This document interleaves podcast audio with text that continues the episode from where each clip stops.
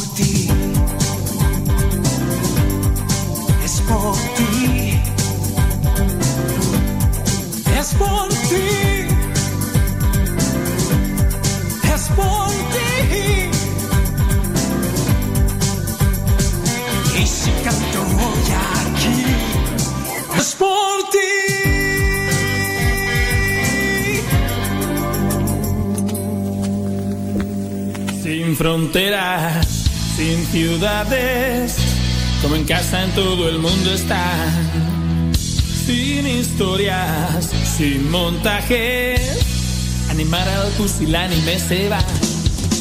Saben de seguridad, cada día se empeñan en confiar. Les sobra capacidad, pero todo lo hacen en comunidad.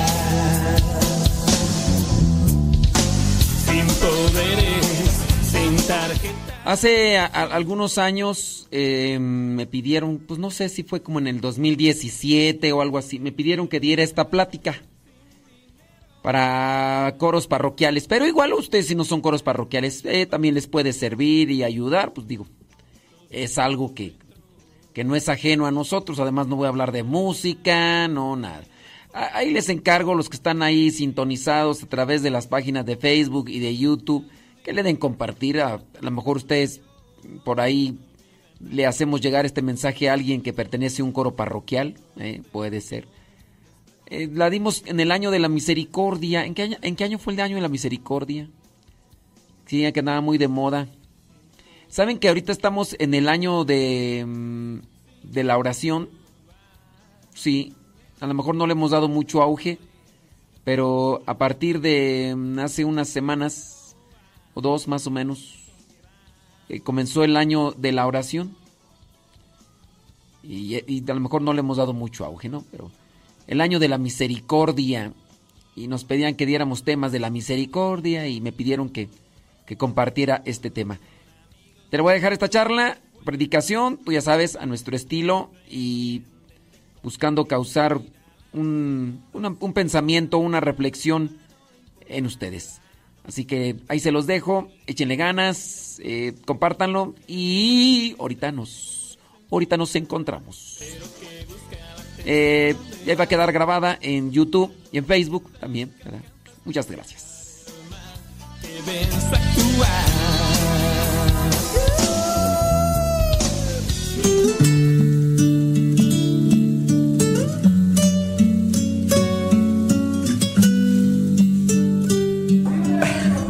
Ah, ok. ok, Ciertamente no les voy a hablar de música mucho, porque yo no es que conozca mucho de música con muchos de ustedes, pero sí voy a tratar de hacer una reflexión desde la parte de lo que es la Biblia, la doctrina, una reflexión cristiana que se pueda aplicar en nuestros días. Incluso eh, durante el día de hoy Dios me ha inspirado, yo no sé, varios, varias cosas que al final quiero compartir con ustedes que yo les podría llamar los errores del músico evangelizador y mientras iba escuchando algunas de las pláticas y todo, iban desarrollándose muchas cosas. Hablando de la misericordia, miren, ciertamente ustedes vienen aquí y algunos de los que vienen por primera vez van a pensar que aquí van a salir cantando como Marco. No va a ser difícil, luego para el tono que tiene no lo van a alcanzar. Y luego hay que ser sinceros. Hablando de la misericordia, hay veces que nosotros hay que aplicarla muy bien, porque hay veces que dicen ustedes que cantan, pero la verdad no, yo no tiene que ser misericordioso y dice, ahí la llevas, ahí la llevas. Y, y pues sí, como estamos en el año de la misericordia, hay que aplicar todo esto. Sin más preámbulos, voy a tratar de ir desglosando todas estas 20 páginas que tengo para compartir con ustedes. Miren, una de las cosas, músico evangelizador, tenemos que tener bien claro los conceptos que manejamos dentro de la iglesia. Si ustedes están trabajando para Dios y se dedican solamente a prepararse a cantar, a afinar muy bien, como lo estaban haciendo ese rato aquí, quizá aprenderse los cantos de memoria, pero no se apegan a la doctrina, no se acercan a la Sagrada Escritura, ni siquiera hacen oración. Ustedes van a estar haciendo quizá a lo mejor un trabajo digno, pero no van a estar haciendo un apostolado digno. Ustedes podrán estar quizá conquistando muchos oídos y van a decirles, cantan muy bonito, pero no les llegan al corazón. Porque aquí viene todavía otra parte implícita que es el testimonio. Y es de lo que yo voy a tratar de reflexionar algunas de las cosas. Comunicar el Evangelio de la Misericordia, desafío de amor para los músicos católicos. Así fue el tema que me mandó Marco. Y lo que yo determiné es que hay mucha confusión en algunos términos. Por ejemplo, podríamos mencionar la palabra fe. Para muchos la palabra fe viene a ser sinónimo de esperanza. Y algunos dicen, voy a tratar de ir describiendo algunos, así muy concretamente en otras, en el blog que tengo, trato de describir todo esto de una manera más amplia y con más con textos bíblicos y demás. Por ejemplo, en la palabra fe, muchas personas dicen que tienen fe. Es un término a veces que se tiene muy equivocado, porque hablar de fe lo, lo refieren como esperanza. Y la fe no necesariamente es una esperanza, sino que la fe es la esperanza es el resultado de la fe. Vámonos a la etimología. La palabra fe viene de la, del latín fides. El latín fides significa lealtad. Cuando en Hebreos capítulo 11, versículo 1, dice que la fe es esperar aquello que incluso todavía no vemos. Hebreos capítulo 11, versículo 1, viene a decir sí que es la esperanza, esperar aquello que todavía no vemos, pero eso es aplicable para quien es leal. Si nosotros no somos leales, no podemos esperar algo de parte de Dios. Estamos llevando una vida promiscua de pecado, le estamos cantando a Dios, pero la llevamos una vida promiscua, solamente soy evangelizador cuando me agarro un micrófono. Discúlpenme, ese rato alguien dijo, no lo quiero hacer con tratar de reprochar, pero sí quiero aclarar, dice, no somos evangelizadores a tiempo completo. Error. Tú eres evangelizador a tiempo completo. Independientemente, si estás aquí arriba, estás evangelizando con el canto, pero si estás allá abajo, Tienes que evangelizar con tu testimonio, porque ya los demás te vieron allá arriba y si te bajas y, estás, y empiezas a decir malas palabras o te comportas vulgarmente, ya desde ahí estás siendo algo farisaico, hipócrita. Tú eres evangelizador a tiempo completo desde el momento en el que aceptas a Cristo en tu corazón y quieres anunciarlo a los demás. Y para eso hay que ir entendiendo que ser leal entonces es conocer la palabra de Dios y, y saber qué es lo que me pide Dios. Y si me toca cantar y porque tengo, digamos, Dios me dio el talento y tengo el talento para cantar, yo no puedo cantar porque a mí no me lo dio. A ustedes, a lo mejor algunos de ustedes sí, o se esfuerzan. Ahí la llevan. Dentro de 10 años espero que las cuerdas vocales les den para alcanzar algunos tonos, pero te toca subir, cantas, evangelizas con tu canto, pero bajas del escenario, compórtate como un verdadero hijo de Dios, sé leal. Y ya desde ahí vas a comenzar a evangelizar. No solamente los que te conocen tu música, te ven, no, te ven en la calle caminando, cómo saludas, cómo te comportas, cómo hablas, hasta cómo te vistes. Que eso también tiene que decir mucho. Yo no les digo que se vistan como sacerdotes o como monjitas, pero de manera también recatada. cristianamente tenemos que ir tratando de aplicar lo que son nuestros pensamientos, nuestras palabras, para evangelizar tiempo completo. No digan, yo no soy evangelizador de tiempo completo a referencia del cura que tiene que estar evangelizando todo el tiempo, sino yo también podría decir, soy cura solamente cuando me subo al presbiterio. De ahí para allá soy como cualquier... No, yo soy cura arriba, abajo, a un lado, afuera del atrio, donde quiera. Y ustedes igual tienen que ser evangelizadores a tiempo completo. Fe, lealtad. Yo tengo fe. ¿Qué, quiere decir eso? Ah, pues que, que tú eres leal. ¿Leal a quién? A Dios. Y por eso te comportas así. Yo tengo fe. Hay que ir aclarando esos términos. Pasamos al término de misericordia. ¿Qué es misericordia? Miren, la misericordia es lo que Dios tiene por nosotros.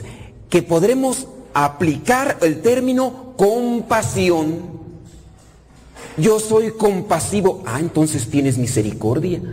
Muchas veces le decimos a Dios, Dios, ten misericordia de mí. Créanmelo, Dios siempre va a tener misericordia de nosotros. No por pedírselo, Dios va a decir, ah, porque me lo estás pidiendo lo voy a tener. ¿Eh? Porque me lo estás diciendo, ahorita voy a tener. No, Dios la tiene porque nos espera hasta el último respiro de nuestra vida para ver si nos arrepentimos y le pedimos perdón por todas nuestras cosas. Dios siempre va a tener misericordia, pero hablando del título del tema, nosotros tenemos que reflejar esa misericordia, compasión. Que aquí también tendríamos que aclarar otra de las cosas. La compasión no es lo mismo que la lástima. Podemos ver a un animalito, un animalito que está por ahí por la calle, está todo flaco, está todo lleno de gusanos o con todo lleno de no sé qué cosas todo allí, o lo acaban de, de atropellar y tú lo ves y sientes lástima. Esa es lástima, no es compasión. Te da dolor ver ese pobre perro, pero por el perro, dices, pobrecito del perro. Esa es lástima. Y muchas de las personas pueden tener lástima y no pueden tener compasión porque no tienen misericordia. Y si no tienen compasión, entonces misericordia viene a ser porque muchas de las veces no estamos acercados a Dios. La misericordia es cuando yo me uno al dolor del otro, compasión, compartir el dolor. Y es ahí donde vamos a ir tratando de agarrar el término de músicos misericordiosos. O como lo decía, la misericordia, desafío de amor para los músicos. ¿Tú eres un músico que practica la misericordia? ¿Eres compasivo? ¿Te compadeces de los demás? ¿Cómo los tratas?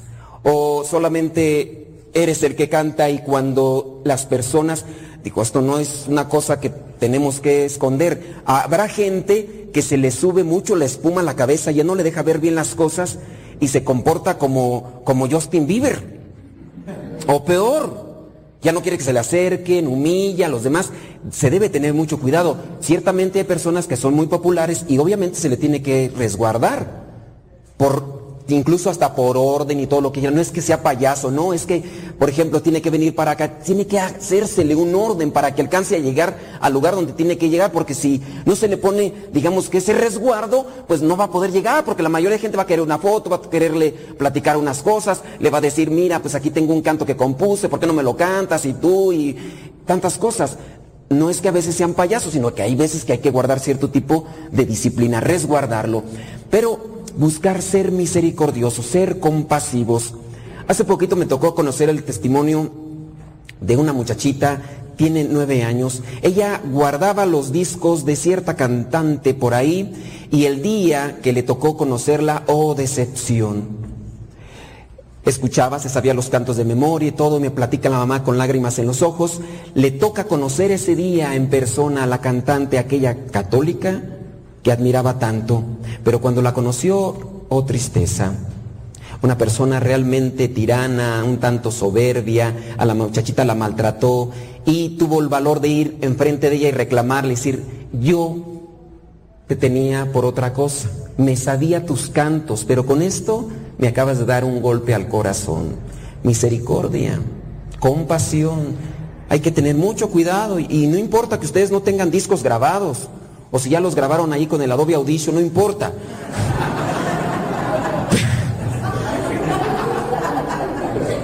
Pero si no, todavía no tienen discos grabados, a lo mejor ya se los grabaron ahí en el WhatsApp y se los mandan a sus grupos. Chécate, ¿cómo canto? ¿Cómo canto? Dime cómo canto. ¿Cómo me salió esta? ¿Cómo me ves? No importa. Ustedes pueden decir, no, yo no tengo ni discos grabados, no. ya canto ahí en el WhatsApp y les digo, oye, ¿cómo ves? Y, tus compañeros por compasión dicen, ay, qué bonito canto. ay, son misericordiosos.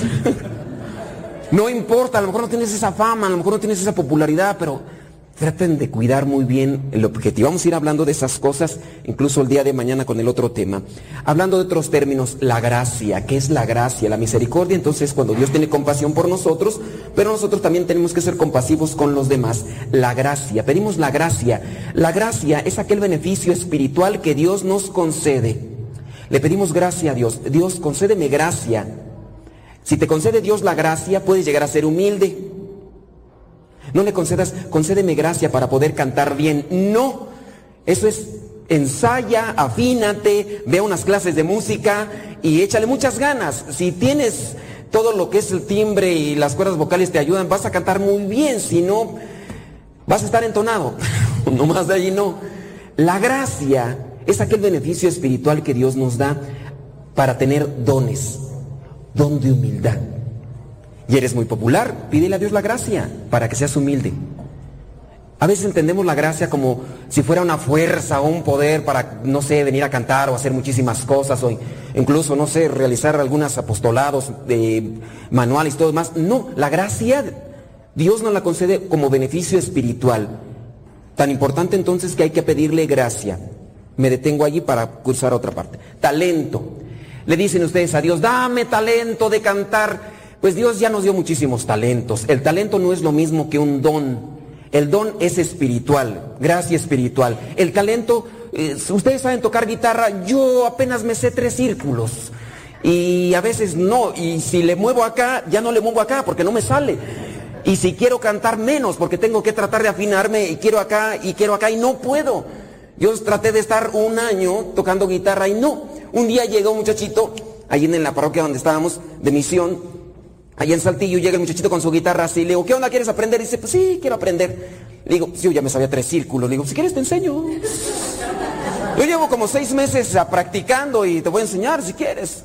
Me dice, sobres, ¿no? Yo le enseñé, mira, pues, ya te cantas con este el aleluya, aleluya, aleluya. Le digo, apréntelo, yo me tardé un mes. Al mes regresa. Le digo, ¿cómo vas? Que empieza arpegiando. Dije, échale ganas, no, ahí vas, ahí vas, ahí vas. Tres meses ya estaba de coordinador del coro. A los seis meses ya cantaba en un mariachi. Chavita, lo, este, algunos, eh, por ejemplo, lo han de conocer. Chavita llegó ya a grabar disco y todo, en algún momento estuvo con nosotros en la etapa religiosa, pero tiene buena voz, todo, y ahora ya se salió del seminario, se casó y todo lo demás. Pero tiene un talento, sabe cantar y sabe tocar. Todos los demás se le quedan mirando y además sabe componer cantos muy bonitos, muy inspirados, que tú los escuchas y hasta te elevan en oración. Tiene un talento, sabe tocar guitarra, sabe cantar y sabe componer. Algunos de nosotros nos hemos tratado ahí de componer hasta una calaverita para el Día de los Muertos y ni esa nos sale. La calaverita no nos sale. Dios a veces no nos da esos talentos.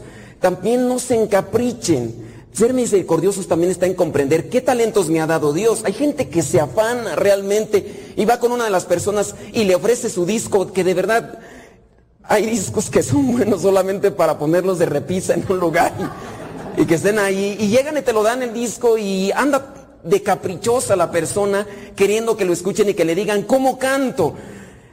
Y hay veces que uno no tiene la confianza para decir feo. Tengo por ahí algunas personas que cantan en los coros y a mí me han preguntado, le han preguntado a las demás personas, ¿cómo cantamos? Eh, practiquen más. ¿Cuánto practican? No, ya practicamos una hora. Tres, tres, tres, tres, tres, mucho. No se encaprichen. También la misericordia se debe de practicar en eso. No encapricharse. Es que yo quiero cantar como a Zenet y levantar el timbre de voz bien alto como se escuchaba hasta por allá. Pues si Dios no les ha dado el talento, no lo van a hacer. Así se vayan a estudiar a Bellas Artes, van a estar entonaditos y ya no vas a escuchar tan feo. Pero también ahí se practica la misericordia darse cuenta que yo hasta un nivel llego y ya nada más ahí. Hablando entonces del talento, ya, de los dones espirituales, más o menos ahí lo explicamos. Tengo el don de oración. Tú puedes hacer oración. Hay gente que se me acerca y me dice, Padre, enséñame a hacer oración. Le digo, el que enseñe es Dios. Pídele a Dios que te dé ese don espiritual para que puedas hacer oración. Don de la humildad. ¿Quieres ser alegre también? La alegría es un don. A veces personas que se suben aquí que queremos decir chistes y en vez de dar risa lloran la gente, pobrecito. Ay, no, hay, no, hay que pedirlos a Dios y Dios no los da. Las cosas no se van a manejar así. Los dones. Evangelizar, otro de los términos. Miren, yo he estado escuchando durante el día de hoy términos que se pudieran confundir. Evangelizar y catequizar, muy diferentes. Muy diferentes. Vamos a tratar también de mañana tocar estos aspectos. Ustedes saben mucho de la iglesia, saben mucho del catecismo, saben mucho de la Biblia, están bien catequizados. Bien, en la mañana aquí en el grupo decían, ¿por qué algunos padres no nos apoyan? Ya se fue el obispo. Ya no está aquí, ¿verdad? ¿Por qué algunos obispos no nos apoyan? Yo iba a levantar la mano y decir, porque no están evangelizados. De verdad, la evangelización esa es la que no nos ayuda realmente. ser catequizados es tener mucha instrucción. Te puedes saber cuántos libros de la Biblia tienes. Te puedes ver incluso de memoria el catecismo. Estás bien catequizado. Los sacerdotes nos estudiamos tres años de filosofía, cuatro de teología, y hay algunos que son muy inteligentes y los mandan a estudiar licenciatura, maestría y algunos doctorado. Y no apoyan. Y te cierran las puertas. Y en ocasiones te callan. Y cuando están dando sus homilías, lejos de animarte, de motivarte, te duermen. No se duerman. No te transmiten. Están predicando la palabra de Dios y pues sí, está muy bueno lo que está diciendo, pero ¿para qué me sirve? O sea, me está explicando el contexto del 1611 de la Sagrada Escritura, pero ¿para qué? Me dan permiso de contarles un chiste, gracias. Gracias por esa insistencia, yo los entiendo. Resulta que eh, hace mucho tiempo, eh, cuando en la Segunda Guerra Mundial, por ahí un paracaidista de uno de ciertos países cayó y se atoró en un árbol, ¿no? Y ahí estaba en el, en el atorado en el árbol y pues con la incertidumbre, ¿caería en territorio enemigo? Si caigo en territorio enemigo van a acabar conmigo. Entonces, ¿a quién le pregunto? Venía un hombre. Disculpe, buen hombre, ¿me puede decir dónde estoy? En un árbol. Ok, pero eh, específicamente, dice, atorado de un paracaídas. Disculpe, ¿usted es sacerdote? Dice, sí, como adivinó. Dices que me está diciendo cosas muy ciertas, pero para nada me sirven. Hay veces que cuando uno no está evangelizado, y disculpen, ahorita voy a tratar de aplicar ampliar un poquito más el término. La evangelización es compartir la alegría de Cristo y de un Cristo resucitado. Evangelio, agarremos la palabra, evangelio. Evangelio significa buena nueva. La palabra incluso griega que se empezó a utilizar más en el cristianismo y que se adoptó en el cristianismo, antes los griegos la utilizaban para dar buenas noticias. Pongamos un ejemplo.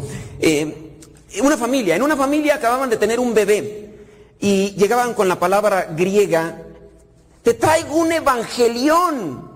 Es decir, te traigo una noticia totototota, grandota. Era la buena nueva. No, no, no estaba referido nada con lo que tenemos ahora en cuenta. Evangelio, buena nueva, buena noticia. Esa palabra se utilizaba para dar buenas noticias, noticias que te alegraban. Ya después, en el cristianismo se adopta. Tienen que ir a evangelizar, aplicarla ya en un contexto incluso más descrito. Ve a anunciar la buena nueva. ¿Cuál buena nueva? De que Cristo resucitó, de que Cristo se levantó de la tumba y viene para salvarnos y nos abrió el paraíso para todos. Y de que Cristo resucitó en tu vida y que tú has cambiado, que cuando las demás personas te vean digan, esa persona antes era bien desgraciada y ya se convirtió. Era bien mal hablado y habla mejor. Era una persona sumergida en los vicios, pero Cristo resucitó y ahora esa persona es diferente. Esa es buena nueva. Esa es evangelización. Y muchos de nosotros a veces no compartimos eso. Nos dedicamos más a catequizar. Estamos ahí dentro de la misa, estamos catequizando. Sí, pues como podemos ver, este Evangelio de Marcos se escribió más o menos como en el año 60. Un Evangelio que viene dirigido a cierto tipo de personas para tratar de describir. Y tú te quedas muy bien, aprendí que Marcos se escribió como en el año 60, que fue uno de los primeros evangelios y lo demás. Me acuerdo de los demás evangelios. ¿Y eso para qué te sirve? ¿Para presumirles a los demás? El día de mañana ustedes van a decir, uy, con el Padre Modesto aprendimos que evangelio viene del griego evangelión. Te traigo un evangelión, pues sí. Evangelizar es compartir que Cristo ha resucitado en mi vida, que me ha cambiado, las cosas que hacía antes malas ya no las hago y que incluso ahora traigo una alegría, la alegría de que puedo alcanzar la vida eterna si me esfuerzo, si lucho contra mis debilidades. Y ustedes pueden evangelizar cuando están cantando. Muchos solamente se dedican a estar cante y cante. Y ahora vamos a escuchar este canto y ahora este otro. Este va a ser protestante, pero ya lo acomodé un poquito. Ahí les van. Y está bien bonito, y ahí les va, ¿no? Y, y, puro cante y cante, y en realidad muchas de las veces, pues sí, cantó muy bonito. ¿Y qué te quedó? Pues nada, compra ahí los discos para que lo escuches otra vez. Pero qué bonito cuando uno, un cantante evangelizador te evangeliza y te dice, este canto lo compuse en un momento de desesperación. Estaba derrumbado los vicios. Y de repente encontré unas palabras en la Biblia que me dicen, levántate, camina, tienes que echarle muchas ganas. Y empecé a cantar, y uy, hasta te deleite ese canto, y ahora sí le entiendo. Ahora sí me llega, y hasta, hasta se te queda más en el corazón. ¿Por qué? Porque te contó la buena nueva de cómo aquello le cambió su vida y le está cambiando también la vida de los demás. Algunos que podrán incluso hasta ponerse a escribir, a ver, a ver, una, una, una frase, una rima. El otro día estaba ahí en Fe Mayor. Me invitó Marco con su esposa y me dijeron, aquí te espero, te vienes por favor. Te preparas este tema, no importa que el tema sea muy largo y además a ti se te puede acabar la plática, no importa, ya nos versó, pero no importa, te vienes y aquí lo dices, a ver cómo les queda esto, no sé. Y a veces nada más, perdónenme los que componen cantos, pero si nada más se dedican así nada más para, a ver, ¿con qué canto le llegará a la persona? No. Bueno, yo soy de la idea, a ver si después Marco y, y Luis Enrique no me regañan y hacen eso. Yo soy de la idea de que si eres un músico evangelizador, compone para que llegues al corazón de la otra persona, no para que vendas más discos. Ah, este, esta canción está muy bonita, está pegando esta la de Justin Bieber ahí, la de con estos ritmitos, le voy a poner también en nosotros en el disco. ¡No! A lo mejor sí va así, ah, se parece al cover, es un cover, ¿verdad? Sí, es el cover de Justin Bieber. Un plagio. ¿Cuántas parodias hay? Muchísimas parodias. ¿Agarradas de qué? De un montón de canciones. No, yo diría, ya después si Marco ya no me invita, pues ni modo. Pero yo diría eso, si vas a ser un músico evangelizador y tienes el talento de componer, pues compón algo que le pueda llegar al corazón, pero que te haya llegado primero a ti. Porque si no te llega primero a ti, no le va a llegar al corazón de los demás. A lo mejor en un momento de inspiración te llegó a ti, te impactó, hasta te hizo llorar en ese momento. Y lo compartes y también va a hacer llorar a la otra persona que te esté escuchando. Es uno de los errores de nosotros los curas. Cuando uno inicia en este ministerio, uno se está preparando. Ahora, ¿con quién voy a estar? Voy a estar con aquellos que se duermen. Voy a contarles unos chistecitos, a ver qué les cuento. Ahora, ¿qué les diré? Y si preparamos nosotros solamente las cosas para decírselas a ustedes, nosotros nos vamos enfriando. Nosotros de alguna manera hasta como que nos vamos debilitando y a los que tienen ya la experiencia de, predicar, llegará un momento en el que se ponen allá arriba, predican y de repente terminan la predicación y no les supo absolutamente a nada, ni saborearon el retiro o el congreso o donde hayan estado, la hora santa. No, ¿por qué? Porque se dedicaron más a prepararle a la gente y no se la prepararon ustedes. Si quieren ser músicos evangelizadores, y se van a poner a hablar de Dios, primero pónganse a hablar con Él. Porque no van a transmitir nada, van a ser muy buenos cantantes. Muy buenos cantantes, pero no van a ser buenos cantantes evangelizadores. Ponte a practicar con Dios y deja que Dios entre a tu corazón, que inunde tu corazón. Si digo, si no tienes el talento de escribir, pues, pues, pues no lo tienes. No te esfuerces. Pero si te llega algo por ahí, no que después hasta algunos pueden decir, no, ya no sigo cantando, o ya solamente tienen la sonrisa aquí arriba. ¿Cómo están? Mucho gusto, es un placer. El día de hoy estamos muy contentos porque nos invitaron aquí en Guadalajara. Gracias, gente bonita de Guadalajara. Termina, bajan y con sujeta. Yo entiendo, se cansan, nos cansamos. Y dígamelo a mí, a mí, yo, cuando me invitan a un retiro, yo sí la pienso, digo, ay, ¿a dónde me meto? Porque ustedes, como quieran, muchos de ustedes nomás los invitan a cantar. A mí también me invitan a cantar, pero en la misa cuando no hay coro. Pero a mí me va peor. Porque a mí me invitan a un congreso, me invitan a confesar, a la misa, a exponer el Santísimo, dirigir la hora santa y luego todavía dar temas. ¿Cómo termino con la garganta? Por eso ahorita estaba poniendo allí atención a Cené todo lo que decía, respira, y todo el rollo. Dije, ah, esas cosas me sirven. Pero pues hay que tratar de enfocarse más, evangelizar. Este término es un poco más largo todavía en la cuestión de evangelizar. Evangelizar también incluye todavía aquella palabra de ángel, de enviado. Y entonces nosotros, aunque tenemos medios federicos y todo lo que ustedes quieran, pero somos enviados de Dios. Somos ángeles enviados de Dios y tenemos que transmitir la buena nueva. Pero si de repente nos ponemos a cantar o ponemos a decir muchas cosas y no transmitimos a Dios, transmitimos muchas cosas, pero no transmitimos a Dios, estamos dejando de ser músicos evangelizadores. ¿eh? Entonces, evangelización.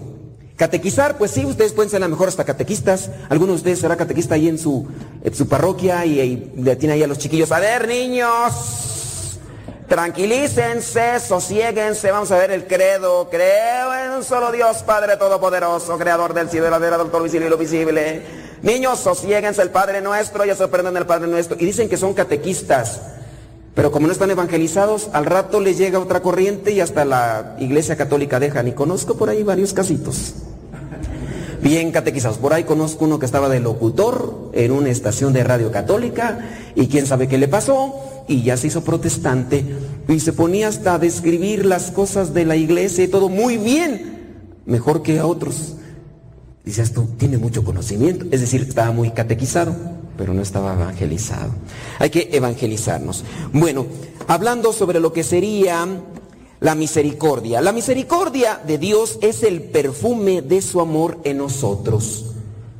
La misericordia, el perfume de Dios. Que cuando nosotros nos vean, nos digan, esta persona está relacionada con Dios. ¿Cuántos de nosotros no podemos tener eh, incluso acercamiento a los demás sin necesidad de que nos conozcan, pero te ven a la cara o te ven cómo te comportas y dicen algo? ¿Me dan permiso de contarles una anécdota? Gracias. Resulta que cierto día hasta van a decir que es presunción. Discúlpenme, pues es que me pasó a mí, pues no, ustedes no me han contado nada, pero... Cierto día estaba en filosofía, estaba estudiando en filosofía y me mandaron a algún apostolado a la Ciudad de México. Estaba estudiando en Morelia, me fui a la Ciudad de México. De regreso, tomo el autobús, eh, pedí el asiento que está en la ventanilla, pero si me, de repente me desmayaba, pues ya me tenían donde recargar. Y eh, si ustedes no lo saben, bueno, dentro de la vida religiosa nosotros se nos ponen muchos limitantes, cierto tipo de austeridad, no se nos permite ver televisión a la hora que nosotros queramos, solamente a ciertos horarios y solamente las noticias, de ahí para allá no tenemos permitido de que tengo ganas de irme a aventar la serie de, de Walking Dead. No, no se puede eso. Que ahora se me la voy a aventar de jalón toda, ¿no? No se puede, además ni sé de qué trata, pero estamos... ah, lo duda. Neta, o sea, los que ya me conocen ya saben que tenemos muchas actividades y la verdad no, hay, no hay el tiempo. Pero resulta, estábamos en el autobús, entonces ya, ya tomo allí, empiezo, agarro, veo ahí donde está la, la televisioncita y me pongo, digo, ah, aquí, pues aquí para verla bien, porque si no luego se me torce el cuello si la tengo aquí. Entonces ya comienza, yo todavía no era cura, no traía el clerical ni nada, pero pues hacía un tanto de frío, eran tipos de, de frío, me pongo la sudadera encima, me pongo así que no se siente nadie conmigo, Señor, para ponerme desparramar así y disfrutar la película que ponen en los autobuses, donde se acerca una religiosa. No traía toca, pero traía todo el hábito y la crucesota acá. Y dije, ay, que no me toque, que no me toque, Señor, y que se pone así enfrente de mí. Buenas tardes, se acomodó sus cosas. Eres seminarista, dije, ay. Dije, ¿cómo se dan cuenta? ¿Te molesta? No, pero nomás dígame cómo se da cuenta. Es que, ¿qué quieres? Uno traía el sello de Dios aquí. traía el sello de Dios aquí. Esa fue una. El otro día, Después, terminando la filosofía, yo tenía que sacar la licencia de conducir. Fui a visitar a mis papás unos cuantos días. Y le digo a mi papá, papá, no tengo la licencia de conducir. Vamos, yo tengo ahí palancas con el encargado de tránsito, tú sabes. Nos codeamos. A lo mejor ni examen te hacen. Y digo, no, pues por, por lo menos para saber, ¿no? Entonces ya llega y nos dan las hojitas. Y no, pues reprobé. Dije, ¿y ahora? Le digo, pues ándale, tú que tienes palancas, échale. Dice, ¿cómo ve? Pues reprobó. Dice, no, pues que otra vez lo haga, pero ayúdele usted, usted que sabe. Dije, ah, pues tiene palancas, ¿no? Entonces ya terminamos todo. Lo saqué bien. Y ya cuando lo saqué bien, dice, váyase ahí con la secretaria, ¿no? Y estaba la secretaria. Entonces ya me dirijo hacia ella, una señora, y se me quedaba así viendo así. Le dije, no puedo ver nada bueno. Su nombre, Marc Anthony. Edad. Espérense, estoy diciendo la verdad.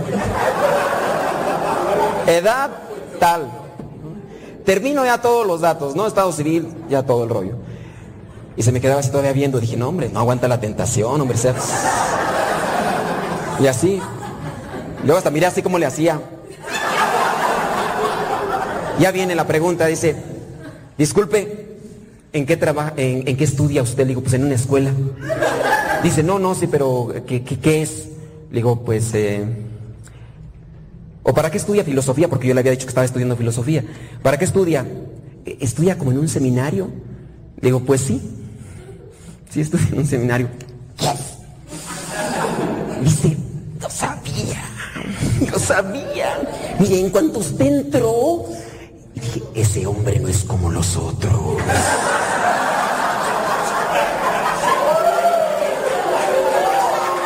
Yo no sé.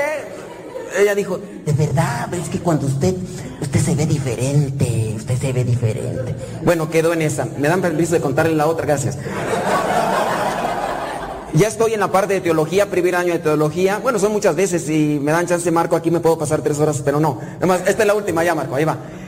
Estoy en teología, primer año de teología. No es cierto, segundo año de teología. ah, hay un hermano que llega a estudiar allí, un laico, llegó a estudiar ahí al Indosoc, ahí en Tlalpan. Y eh, dice él, bueno, estoy estudiando, dice, tenían la ropa y me dice, "Pues, ¿me la puedes llevar a la lavandería? Y pues te doy el dinero y todo. Ya pedí permiso a mi superior. Le dije, ¿puedo llevarle la ropa de fulano de tal? Porque nosotros tenemos que lavar nuestra ropa. Y entonces, pues no, no se puede. Entonces me dice, sí, pues si quieres llévasela. Ya me tenía yo el dinero. Dije, pues bueno, aprovechando agarro dos, tres mías. ¿Quién se va a dar cuenta? Digo, yo las llevo y todo. Llego con la señora. Le digo, ¿cuánto me va a cobrar por pieza? Órale, no, pues ya cuántas piezas. Viene dentro de tres horas, ya regreso. Fui como dos o tres veces. Agarró confianza la señora. Y en algún momento se me queda así viendo. Dice, disculpe, joven. Espérense, hombre, todavía no termino. Se adelantan a... Disculpe, joven, porque la zona de Tlalpan es una zona de, pues, de muchos universitarios. Ya ven ustedes que ahí está la UNAM, están un montón de universidades. Me dice, ¿usted también es estudiante? Le digo, sí, pues estaba estudiando el segundo año de teología. ¿Y qué estudia? Ya estaba estudiando teología, le digo, teología. Es que joven, aquí vienen muchos estudiantes y usted hasta mira diferente. Es diferente. Podemos ser transmisores de Dios. Yo no me estoy poniendo como un santo ni como una referencia, pero para decirles que si nosotros tenemos una constante comunicación con Dios, nosotros podemos transmitir a Dios en los demás. Y los demás se pueden dar cuenta sin necesidad de que andes, arrepiéntanse bola de pecadores desgraciados que va a llegar el infierno. Tú no digas esas malas palabras. No, no hay necesidad de que se pongan en ese estilo. Además hasta los van a tachar de fanáticos o qué sé yo. Pero si realmente ustedes son el aroma de la misericordia de Dios, ustedes realmente van a conquistar incluso todavía más almas. Van a conquistar con su voz, con sus cantos, pero también con su sencillez. ¿Esos son los extraterrestres o qué?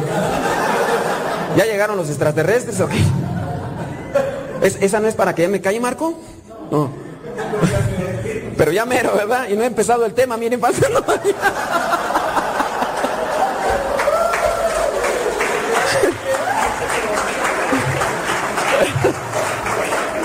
Si ya sabes, Marco, cómo soy, ¿para qué me invitas? Ay, ay, ay. Entonces decíamos, es que yo traía, yo iba a leer todo esto, pero miren ustedes que me provocan y que me insisten. Ok. ¿Cómo? Que traigan las cenas para acá. No, porque si no, no me ponen atención. Hasta Bueno, voy a tratar ahora sí de leer porque nada más me quedan como 10 minutos y este, faltan todavía, son cuatro hojas las que quiero compartir con ustedes. La misericordia del Señor es una característica de su misma naturaleza. Dios por esencia es misericordioso. Ahora, nosotros, dice el libro del Génesis capítulo 1 versículo 26, que fuimos creados a su imagen y semejanza. O sea, no es una opción que seas un músico evangelizador, que seas misericordioso, no es opción, es obligación, porque tú fuiste creado a imagen y semejanza de Dios. Y si algo característico, la esencia de Dios es misericordia, pues nosotros también debemos de ser misericordiosos y evangelizar, dar a conocer la buena nueva. El problema de nosotros que viene un problema en la confusión. Algunos de ustedes son licenciados en ciencias de la comunicación y van a saber mejor. Emisor, transmisor y receptor. Bueno, no es cierto. El, emisor de aquí. Transmisor, las bocinas. Receptor, ustedes. Ok. El problema es que muchas veces ni el micrófono sirve y algunos de los que les ha tocado ir a cantar por ahí de repente ahí, no, más, poquito allí, es que no se escucha. ¿No están escuchando? O sea, y luego los pobres ahí están esforzándose y la gente no les escucha y el mensaje no les no, no es claro. ¿Por qué? No es que ustedes sean malos, bueno, un poquillo, pero el transmisor no sirve. Tú te vas ahí a los aeropuertos de la central de autobuses. Pasajeros, que. ¿Qué está diciendo? ¿Quién sabe qué está diciendo? No se le entiende, luego te subes al avión y yo, ¿por qué las azafatas agarran todo y a los teléfonos? Yo no entiendo. ¿Por qué no agarran un micrófono y lo descuelgan y ruidazo ahí? Se les avisa a los azafatos que sus bonitas van a estar en la Por favor, los que tengan conexión, por favor, apúrenle porque se está a punto de partir, Y tienes que salir, disculpe, ¿en qué banda están mis maletas? Allá dijimos, estaba bien clarito lo que yo dije. Sí estaba bien clarito lo que tú dijiste, pero tu transmisor fregado no servía para nada. Y veces, nosotros somos transmisores de Dios. Dios dice todo bueno. Los transmisores, y por eso muchos a veces están diciendo a todo que sí, y empieza el calorcito y todo. Sí, porque el transmisor no sirve a veces, no se pone en comunicación con Dios. Pues tenemos que ser buenos transmisores de Dios. Pero para eso necesita una buena afinada. Es técnico, usted, eh, ingeniero en audio, todo esto, ¿sabe? Yo voy con el ingeniero, dígame qué le hace falta. No, pues tu bocina está pichurrienta de las que compran en Tepito, no sirve. No sirve, además es un bajo, ¿cómo quieres que se te escuche bien? Un transmisor. Bueno, sigo para adelante. ok, la palabra misericordia, compasión. Compasión de los demás, de los que te escuchan, de los de tu casa. Hay personas que pudieran ser muy buenos apostólicamente, pero en su casa nomás no transmiten misericordia. Y a lo mejor con la gente sí, candil de la calle y oscuridad de su casa. En su casa sean prudentes. Yo entiendo, hay veces que hay que trabajar mucho, hay que esforzarse mucho, pero no por ese mucho esfuerzo que estén haciendo para acumular algo o para decir estoy evangelizando. Enfócate primero a evangelizar a tu familia. Si estás casado, que se te evangelizas tú te evangelizas a tu esposa y tus hijos para que te comprendan, porque si no, te van a comprender. ¿Y cuántos de ustedes no pueden ser criticados? Ya otra vez te vas. Tú no vas, te vas, de seguro has de traer otra por allá, desgraciado.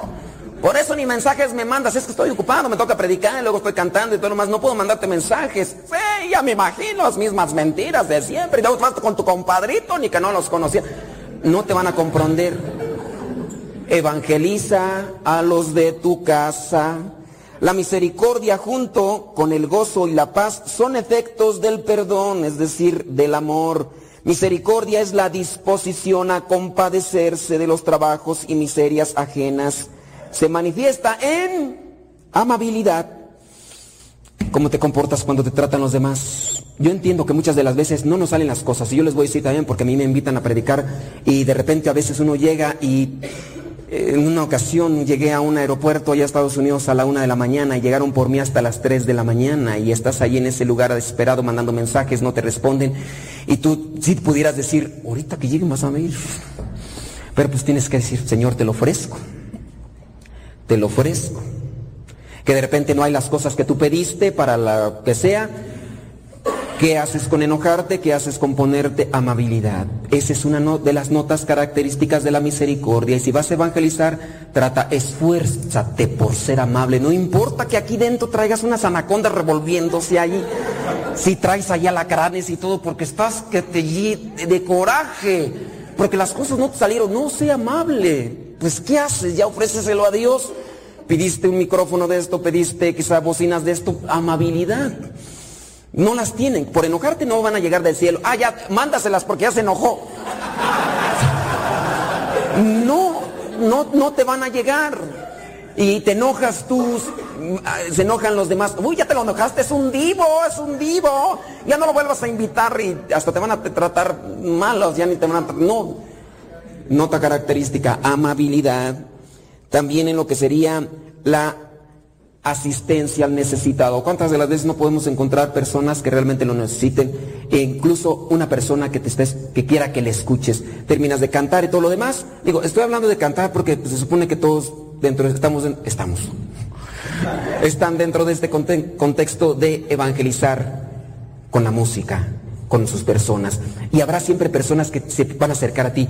Ese canto estuvo muy bonito, muy bonito. Yo conozco por ahí uno de los cantantes que en algún momento eh, estaba a una señora ahí enfrente de él, la tenía llorando, pero la señora muy pobre, muy pobre, dice, me gustan mucho sus cantos, pero nunca le dijo, regáleme uno, no, no, no. Aquel músico vio la necesidad y vio lo que había hecho Dios en ese momento con su música, dijo, tenga señora, le regalo mi disco. Sí, habrá veces que hay que comprar todo y hay que, sí, pero la asistencia al necesitado, escucharlo. Tú, lo que cantaste movió el corazón del otro y el otro quiere desahogarse contigo porque tú fuiste un transmisor de Dios. Y porque fuiste un transmisor de Dios quiere contarte su dolor, su pena para que lo escuches. O quizá Dios le sanó y quiere que tú lo escuches. Asiste al necesitado. Date ese tiempo. No para decir, ay no, señora, por favor, a un lado, estoy bien cansado. Yo entiendo. Todos nos cansamos y ustedes también se van a cantar y todo lo demás, pero asistencia al necesitado, también lo que podría ser el perdón y reconciliación. Aquí voy con algo. Ay, ay, ay, a todos nos falta, no solamente los músicos evangelizadores, sino a los que estamos acá predicando, somos curas, somos religiosos, sí, muy buenos cantándole para Dios, muy buenos diciéndole las cosas a los demás, pero entre nosotros en ocasiones se pueden dar rencillas, envidias. Aquel canta más bonito que yo y nomás te le quedas viendo así. Y empiezas a echarle tierra, no hombre, yo canto mejor que tú, no, además porque están, y empiezan las, por allí una vez, ya saben que trabajo en una radio, eh, estaba entrevistando a uno de los cantantes, no, y, desde cuándo cantas, no, pues cuántas producciones llevas, oye, tú eres de tal país X. Le digo, ¿conoces a fulano y tal? Le cambió el rostro. Sí, sí lo conozco. Hazme otra pregunta. Yo dije, es cantante de Dios, todavía hubieras dicho, le, entrevisté a Vicente Fernández o, otra cosa. No, es un cantante de Dios. Oye, envidias, discordias, enojos, no practicas el perdón, lo que cantas debes de vivirlo y lo debes de asimilar en el corazón. Ay Dios. A ver, miren, pues, una, dos. Déjenme ver aquí a dónde me brinco porque nada más me quedan cinco minutos. Ok, hay, muchas, hay muchos pasajes bíblicos que hablan sobre lo que es la misericordia. Evangelizar, evangelizar. Podemos, no sé, ver el buen samaritano, irle escribiendo y todo lo demás. Hay otros pasajes.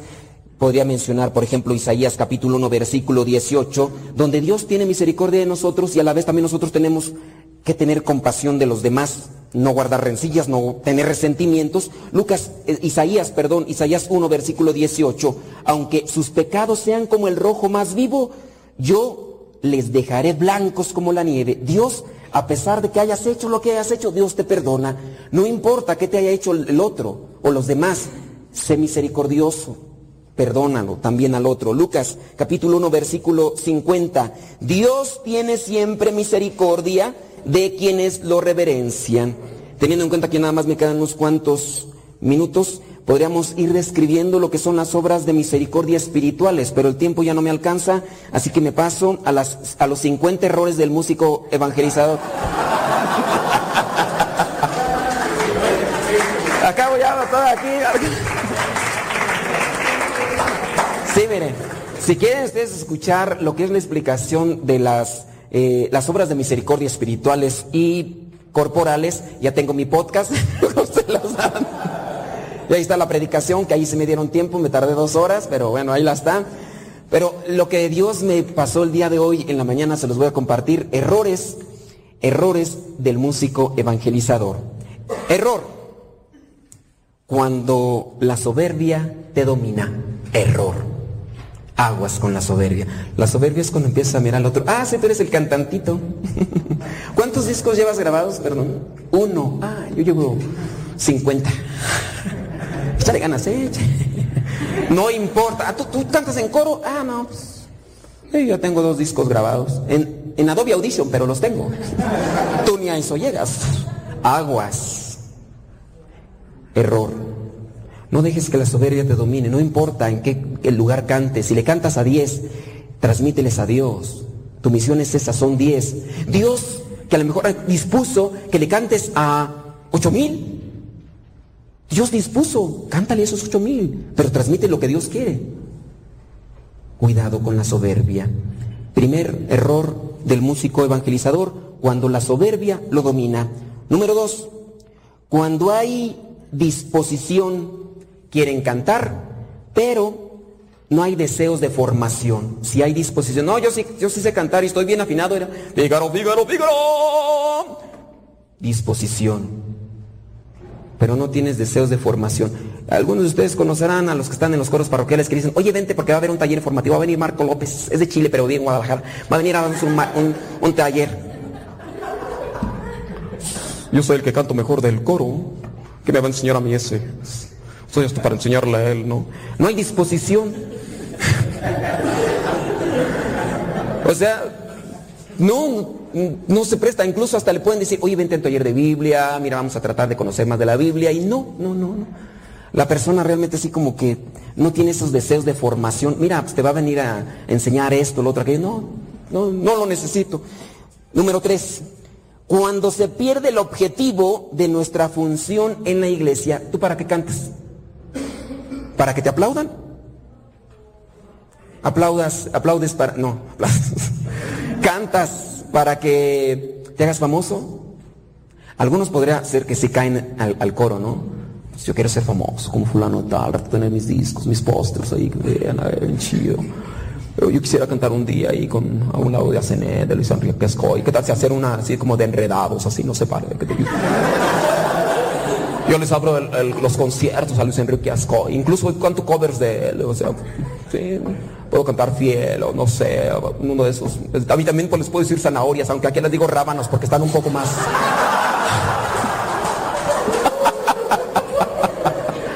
Sí, porque acá zanahorias, pues no, ¿verdad? Rábanos o jícamas, no sé.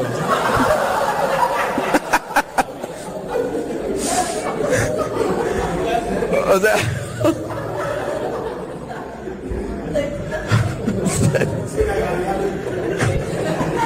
Perdón, es que me inspiré. o sea, que no se te pierde el objetivo. ¿Cuál es el objetivo de tu función dentro de la iglesia? ¿Para qué estás cantando? A veces es un tanto difícil realmente tener presente el objetivo, porque si no hay evangelización, no comprendemos lo que es la evangelización. No la comprendemos y entonces no tenemos claro el objetivo. Cuando ya estamos evangelizados, comprendemos que lo que estoy haciendo no es para que me aplaudan, no es para que sea más famoso y al rato me vaya a salir en una revista o, o en un canal de televisión. No. Cuando se ya está evangelizando, uno comprende que todo lo que hagas tiene que ser con esa finalidad de compartir al Cristo que te ha dado la felicidad, la alegría y que te ha dado esa paz que sientes en tu corazón. Ese es tu objetivo, de compartirlo a los demás, de decirles a los demás, sí se puede, no importa por qué problemas estés pasando, pero si le das oportunidad a Dios en tu corazón, te vas a levantar y vas a ser realmente feliz. No te esmeres por querer tener cosas materiales, no. Si tienes a Dios, Dios te puede dar realmente esa felicidad. No importa la pobreza, lo que sea, Dios es el que nos da la felicidad y tú lo compartes. Ese es nuestro objetivo. Mi objetivo es estar aquí. Por ejemplo, uno puede tener tantos seguidores, ¿no? En el Facebook, ¿eso para qué te sirve? Para decir, para presumirle, ¿tú cuántos seguidores tienes? ¿Ya viste cuántos likes le dieron a mi foto? O sea, ¿eso para qué? Nuestro objetivo, incluso de evangelizar, mañana vamos a hablar sobre los medios de comunicación, estamos en el Facebook, en las redes sociales, o cantamos, o lo que sea que hagamos, que sea para anunciar a Cristo. Ese es nuestro objetivo, nuestra función en la iglesia. Siguiente, cuando no se busca un guía espiritual, yo entiendo que ustedes van a decir, es que está bien difícil, los padres ya no quieren, pero por lo menos busquen confesarse cada mes. Dentro de una buena confesión, ustedes van a tener también una guía espiritual. Y si pueden tener una guía espiritual donde incluso pueden compartir cierto tipo de problemas, eso les va a ayudar. Pero cuando no quieres el guía espiritual, yo entiendo, van a decir, no, pero no hay padres, que no sé qué, ciertamente, y los que habemos a veces somos bien mulas, pues nos vamos a atender. Pero esfuércense, confiésense cada mes. Si de repente están subiendo ahí a cantar y qué bonito. ¿Qué pasó, Marco? Ya ves. Me está diciendo que a ver al rato. Bonito de aquel cantante que estábamos por ahí en un concierto y se acerca y dice, ¿me puedes confesar? Quiero subirme a cantar en gracia. Dije, ya ni yo. Porque no canto. Ay, mal pensados. Yo trato de confesarme cada mes y cuando caigo, antes, pues antes, ¿verdad? Pero que no se nos olvide nuestra función. ¿En qué estábamos? Ah, el guía espiritual la siguiente. Cuando hay muchos actos y poca oración, bien apostólicos de un lado para otro. ¿Y a qué horas haces oración, compadre? Comadrita, ¿a qué horas hace oración? No hay chance. No hay chances, que hay muchas cosas que hacer. Pues así al rato vas a ver cómo vas a estar. Hasta renegando de la iglesia y de Dios y quejándote de todos los demás. Porque la, la oración es la que nos sostiene. Y si tú ni siquiera haces oración, ¿haces oración antes de cantar? No, están afinando. Para que no se vaya a salir los gallos o el gallinero completo. Ahí están en la oración. Eh, a lo mejor sí haces afinas y todo lo demás, pero que la oración. Bonito aquella persona que me encontré antes de predicar rezando el rosario. A lo mejor no había preparado el tema como yo y por eso está bien. Ay, Virgen María, ayúdame.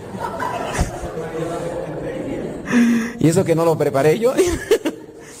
La siguiente, cuando no hay disciplina, ni organización, ni formación. Estás quizá dentro de un coro, de un ministerio y todo lo demás, llegan a la hora que quieren, no hay formación, no hay organización.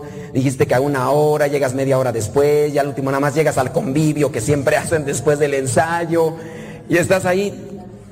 Bueno, sigo con el siguiente. No, es que yo la verdad no alcanzo porque faltan todavía como 10. Marco, tú dime. ¿Dos minutos? más se me queda viendo y se me pones entre la espada y la pared. Bueno, vamos con el siguiente nada más, ya eh, tres más. Eh, cuando, eh, error del músico evangelizador, cuando la popularidad hace que se le olvide que somos el medio. Muchos de nosotros somos el burrito que lleva a Jesús a Jerusalén. No te creas todos los halagos. Ay, canta bien bonito. No te los creas. No te los creas. Muchas de esas veces sí son emoción. Y uno a veces dice, no me encuentro por ahí, ya ven que tengo yo un programa de radio. Bueno, tengo, soy director de estación de radio, de una vez la digo, Radio Cepa. Apúntenle, por favor. www.radiocepa.com, ahí estoy las 24 horas, aunque no me quieran, pero estoy grabado. Sí, hay mucha gente que llega y muy emocionada, no te las crean las cosas. Yo la verdad me llegan y me dicen, ay padre, me encanta su programa. Una ocasión llega un señor y me dice, uy padre, soy su fan. Y sí, hasta te la empiezas a creer, ¿no? Y de repente dices, así, si nos escucha todos los días, aunque nada más estés de lunes a viernes, todos los días. Yo le escucho. Y aquella persona digo, ah. Ya, ya, después de varios años ya me la voy mascando yo. Le digo, ¿cuál es el programa que más le gusta? Porque tengo varios. ¿Cuál es el programa que más le gusta? Me dice, La Hora del Taco. Tenía un programa que así se llamaba, pero para esa fecha, cuando me encuentro yo al Señor, habían pasado tres años. que lo había dejado ese programa y el Señor ni en cuenta que ya no lo tenía. Pero por eso les digo, mucho cuidado, no, se crean todos los halagos. Y si les dan un halago, bueno, pues que sea para Dios, pero no se los lleven aquí. Déjenlos ahí en el sagrario, Señor, son para ti. Porque eso les puede afectar. Les aplauden, cantas bien bonito, todos los más, miren, que sean para Él. Porque eso les puede afectar en la popularidad. Somos el burro. Somos el burrito que entra a Jerusalén con Jesús. Siguiente, cuando creemos que ya lo sabemos todo, mucho cuidado. No porque ya haya sido a tres, fe mayor, o cuatro, cinco, diez. No lo sabes todo, todavía falta mucho. Mucho. Incluso hasta si uno de un coro llega y te dice, eh, oye hermano, está mal esto, escúchale. Quizá a lo mejor te esté dando un consejo muy sabio y tú a lo mejor lo ignoras. Tú del coro, pues, tocas bien la guitarra, estás desafinado, desafinado tú y de afinar la guitarra, pues no. Puede ser, pero te puede dar un buen consejo. No pienses que lo sabes todo. Hay muchos que se les invita y todo lo demás. Bueno, yo quisiera seguirle, pero sí, los tiempos, me decía Marcos que tenemos ahí más cosas que hacer. Eh, tengo citas bíblicas para reflexionarlas. Eh, tengo lo que son otros conceptos ahí, pero la cuestión del tiempo ya no nos alcanza. En el nombre del Padre, del Hijo y del Espíritu Santo. Amén. Te damos gracias, Señor, porque nos permites compartir lo que tú nos das. Dispón nuestro corazón para que siempre estemos atentos a lo que tú nos dices, a los mensajes que nos mandas. Danos el don de la humildad para poder ser fieles transmisores de tu amor, de tu gracia, que podamos ayudarnos mutuamente como familia, como hermanos, para ir a tu encuentro. Pedimos a la Virgen María que interceda por nosotros, ella como buena madre que siempre está atenta a nuestras voces, sabemos que va a interceder y que va a pedir a Dios todo lo que le hemos pedido el día de hoy. Padre nuestro que estás en el cielo, santificado sea tu nombre. Venga a nosotros tu reino, hágase tu voluntad en la tierra como en el cielo. Danos hoy nuestro pan de cada día, perdona nuestras ofensas, como también nosotros perdonamos a los que nos ofenden. No nos dejes caer en la tentación líbranos del. En el nombre del Padre, el Hijo y el Espíritu Santo. Amén.